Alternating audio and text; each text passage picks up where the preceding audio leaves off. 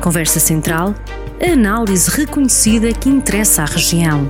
Opinião política e comentário sobre a atualidade, com Fernando Ruas. Bem-vindos a mais uma edição da Conversa Central. Convidado desta semana, Fernando Ruas. Obrigado por mais uma presença.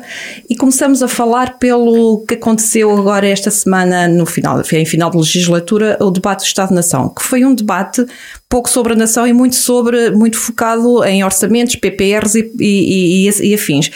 Como é que foi, estando no Parlamento, como é que foi este debate, na sua opinião?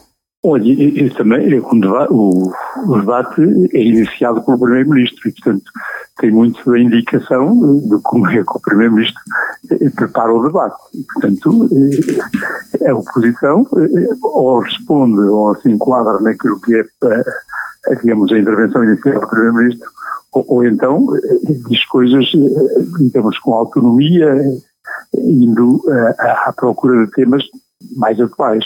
É, eu acho que o debate da nação podia ter sido, digamos, mais elevado, mais, eh, mais ao encontro daquilo que os portugueses estão à espera, propriamente eh, o que aconteceu. Mas, eh, pronto, nós vamos vendo de uma forma muito, muito específica da Sra. Primeira-Ministra dar respostas e, portanto, não, não, foi, não fugiu àquilo que era que eu estava à espera, embora considere que ele podia ter sido bem mais elevado.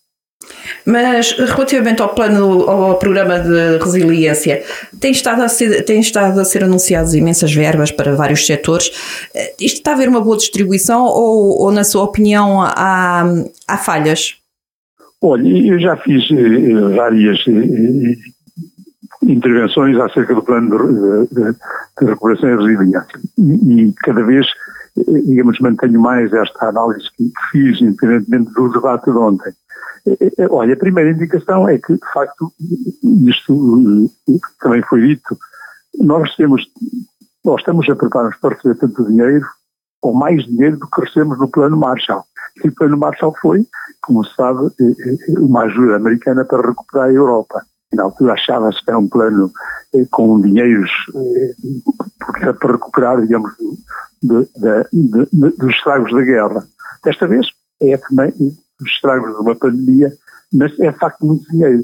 São cerca de 17 mil milhões de euros que vêm para o plano de recuperação e resiliência. E uma das coisas que me espanta neste plano é que, de facto, ele está dividido, na minha perspectiva bem, entre aquilo que são subvenções e empréstimos. As subvenções, que é aquilo dinheiro que nos é dado, digamos, sem retribuição, que é mesmo dado, eh, são cerca de 14 mil milhões. E, portanto, o resto é para empréstimos. Aquilo que eu estava à espera é que se aproveitasse este, estas somas impressionantes para, digamos, tornar o país mais homogéneo. Isto é, é a altura agora de fazermos aquelas obras tão esperadas que há muito tempo se anseiam. Se não for agora, não há, não acredito que depois, quando o dinheiro eh, eh, eh venha por empréstimos, que depois ele se destine ao mesmo às mesmas regiões. Portanto, se havia uma altura adequada para equilibrar o país, para fazer os grandes investimentos de que estamos à espera no interior há tantos anos, era exatamente agora, para, digamos, atualizar a, malha rodoviária, para atualizar a malha ferroviária, era agora, quando o dinheiro é dado, e não se compreende é que ele seja canalizado para grandes projetos e que vão inevitavelmente parar às grandes áreas metropolitanas. E, portanto, eu penso que é, é, é digamos, uma, uma, uma oportunidade perdida. Espero que ainda possa haver, é, é, é digamos, alteração neste, nesta prioridade que se traçou. Olha, é de tal maneira assim que a Associação de Municípios, que é presidida por um autarca socialista, sobre o PRR diz isto, e eu cito, no que diz respeito aos municípios, o plano de recuperação e resiliência é um zero redondo. E depois acrescenta uma outra coisa ainda mais forte, diz que o PRR para os municípios é uma falácia. O que significa que, mesmo segundo a associação, se alteraram, digamos, as prioridades. Este eh, eh, PRR, que deveria ser para revitalizar o tecido económico, eu não vejo outra forma de revitalizar o tecido económico, de alavancar a economia, que não seja através do, do, dos motores da economia, e estes motores são as empresas, naturalmente, só que a maioria do dinheiro é destinado, de facto, à administração pública. E, e, é para, digamos, a contratação pública, é para a administração pública contratar, então, eh, eh, para os seus projetos, para, para, para as suas realizações.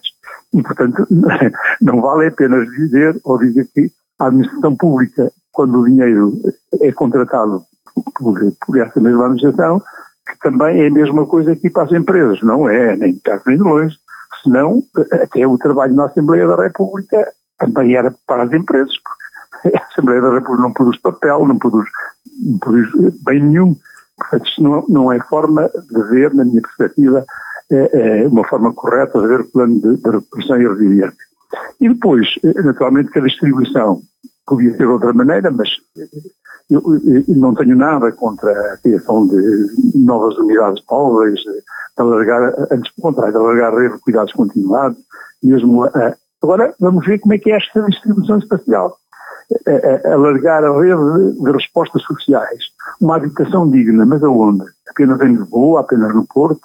E digamos são estas as, as minhas interrogações em relação ao, ao, ao plano de, de recuperação e resiliência. E também uma, uma eh, eh grande eh, preocupação que tenho é esta distribuição, como sabe, foi distribuída entre as grandes eixos, a resiliência, as transições, quer climática, quer digital, e eu não sei se esta distribuição foi a mais eh, numericamente apropriada. Tenho as minhas dúvidas, mas esta, digamos, é, é a, minha, a minha preocupação em relação ao plano de, recuperação e resiliência. Juntava-lhe uma outra, finalmente, que tem a ver com a sua conjugação com o Portugal 2030 nós esperamos receber no Portugal 2030 cerca de 40 mil milhões. É evidente que isto tem um prazo alargado. Mas, portanto, era agora a altura de, de, de harmonizar o país, de fazer os grandes investimentos onde eles de facto são necessários e onde, onde carecem de ser feitos, e depois, se houver alguma coisa para completar, nomeadamente nas áreas já desenvolvidas, nas regiões já desenvolvidas, se esperasse por Portugal 2030, onde há, eh, digamos, também dinheiro, mas no período mais longo eh, para, para efetuar e se esperasse por esse, por, esse, por esse programa que tem a ver com os quadros comunitários de apoio e não propriamente com este plano eh, de resposta, digamos, à crise provocada pela pandemia. Falou aí em duas verbas, a do quadro comunitário e a da bazuca. Uh, quer dizer, não há desculpa para não haver comboio em todo, em todo o país, não há desculpa para não haver estradas dignas, não há desculpa para nada disso agora, nos planos Olha, não há, e sobretudo não há na nossa região. Deixe-me dizer-lhe uma coisa, e ainda bem que me perguntou isso. Porque, por exemplo, nós andamos há muito tempo a, a, a pedir a ligação ferroviária Aveiro, Viseu lá Formoso.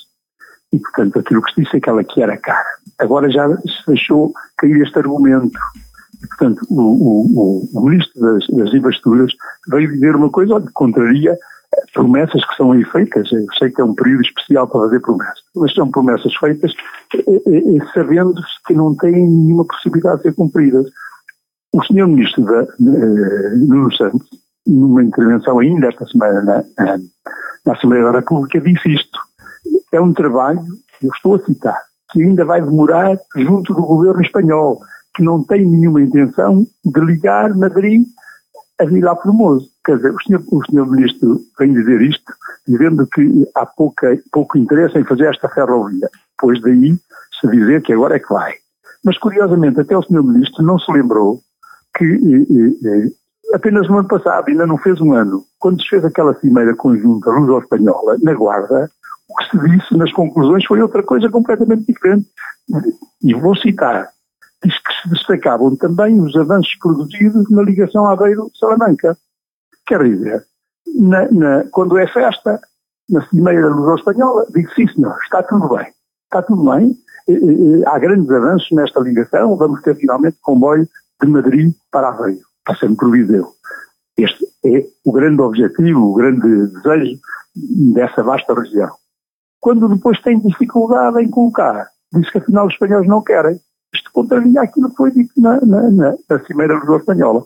E, portanto, eu, eu acho que e, e, começamos a dar desculpas para, eh, eh, digamos, não efetuar investimentos nos sítios onde eles são necessários, nomeadamente na nossa região. Mas eu podia falar numa outra coisa. Podia falar também na, na questão do, da, da, da autoestrada. Portanto, pode-se vir agora dizer que já se começou, que já se deu resposta, que já se cumpriu por fazer aquela ligação. Quem lá passa, com toda a certeza, fica preocupado entre Pernacova e ali a zona da, da Agueira. Aquilo é que é a, a resposta.